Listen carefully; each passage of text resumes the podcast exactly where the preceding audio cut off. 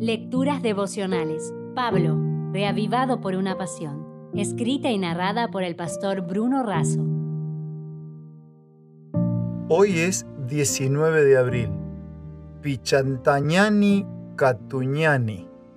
En 1 Corintios 8:6 dice, Para nosotros, sin embargo, solo hay un Dios, el Padre del cual proceden todas las cosas y para quien nosotros existimos, y un Señor Jesucristo por medio del cual han sido creadas todas las cosas y por quien nosotros también existimos.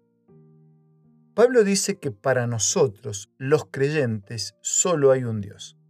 Eso contrasta con los miles de dioses de los paganos. Estos son falsos o inexistentes. El nuestro es verdadero y eterno.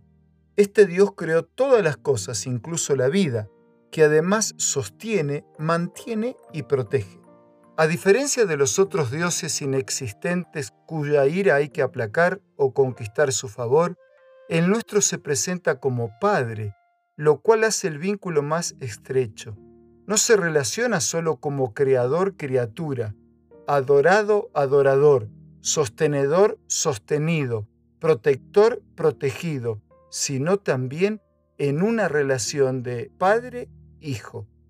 Un Padre que todo lo puede, que está en todo lugar, que todo lo sabe, que ama, que se compadece, que es amigo cercano.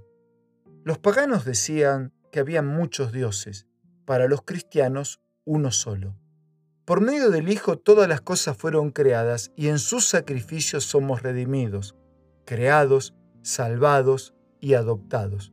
Los muchos no pueden nada, él es el único que lo puede todo.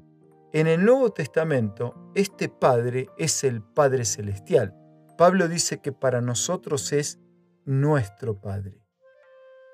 El pastor Fernando Estal y familia, dedicados pioneros y misioneros en Bolivia y Perú, llegaron a Queñonoani, Perú, cerca de la frontera con Bolivia. Cierto día, un ejército de unos 500 hombres, armados con látigos, piedras y garrotes, instigados por dirigentes religiosos y autoridades, atacaron la choza donde estaban los misioneros. Fueron incitados a matar con la promesa de que sería un honor terminar con los herejes y que no sufrirían ninguna consecuencia. Luego se oyó un grito, Pichatañani, Catuñani, es decir, agárrenlos y quémenlos. De repente, todos huyeron despavoridos.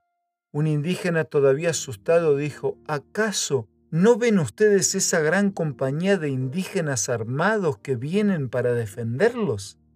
Es maravilloso recordar que el Dios que nos creó de la nada realiza permanentes milagros para cuidar y sostener la vida de sus hijos.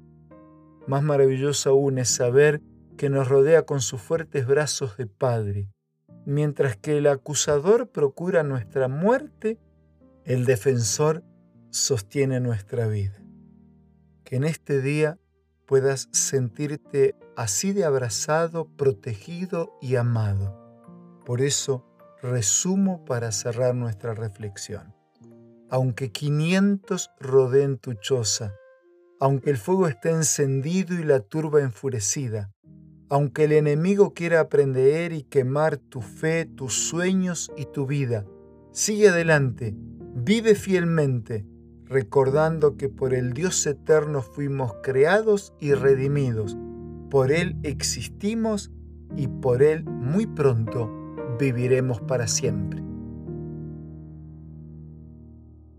Si desea obtener más materiales como este, ingrese a editorialaces.com.